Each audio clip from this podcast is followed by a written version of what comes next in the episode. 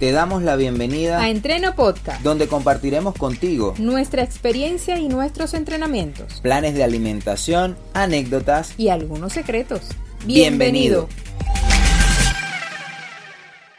Este es el primer episodio, Entrena con propósito. Durante esta semana estaremos conversando sobre cuáles son los aspectos más importantes que debes saber al comenzar tus entrenamientos. Y a propósito de ello, Hoy vamos a hablar sobre un tema fundamental en cualquier entrenamiento. Claro, la elección de los objetivos. Es correcto. Y es que muchas veces comenzamos a entrenar sin tener claro eh, qué es lo que queremos y cómo podemos lograrlo. Y esto nos hace perder tiempo y esfuerzo. Ya va.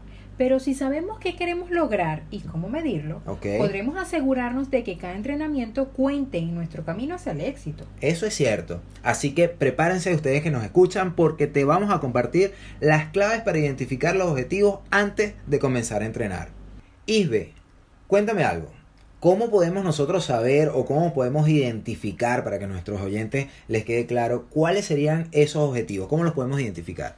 A ver, imagínate algo hay una chica que conocemos que se llama María. Ok. Quien sufre de obesidad. Vale. Su objetivo es bajar de peso. Ok, entendido. O sea, si tiene eh, obesidad o sobrepeso, el objetivo es simple, bajar de peso. Exacto. Ahora bien, teniendo el caso contrario, okay. esta María es muy delgada y no está contenta con su apariencia física. Oye, curiosamente eso es lo que sucede con la mayoría de los adolescentes. Así es. En este ejemplo, su objetivo es aumentar su masa muscular. Correcto, lo entiendo. Estos son dos aspectos de los más comunes que uno suele suele suele identificar con la gente, es eh, cierto. Exactamente. ok, ahora fíjate que ahora que dices eso, yo en una ocasión eh, me tocó una cliente que deseaba, que deseaba, perdón, precisamente aumentar, incrementar su masa muscular, pero tenía un sobrepeso. Entonces lo correcto sería establecer cuál es su prioridad. Exacto, por supuesto. Quiero recordarte que nos escuchas a través de Spotify, Evox, Apple Podcasts, Google Podcasts, a través de YouTube y Spotify nuestro video podcast los días domingos. También recordarte que si deseas colaborarnos en nuestro Instagram, arroba Luis, te contaremos cómo. Respecto a eso que decías de tu cliente, yo quería mencionarte cuatro aspectos más que nos ayudan a definir los objetivos. ¿Cuáles serían esos cuatro aspectos? Por ejemplo, el primero sería conocer el punto de partida. Claro, porque como en el ejemplo de mi cliente, tendría que saber cuál es el estado actual para poder definir cuál va a ser su objetivo inmediato. Porque como habíamos conversado, ella tenía un sobrepeso, pero quería incrementar su masa muscular. Es decir, que lo primero sería bajar de peso antes de incrementar su masa muscular. Exactamente. Ahora, como segundo aspecto, es elegir el mejor plan de entrenamiento. Esto es clave y fundamental. Sin duda, porque sin eso no pudiéramos establecer cómo lograr esos objetivos. Exacto.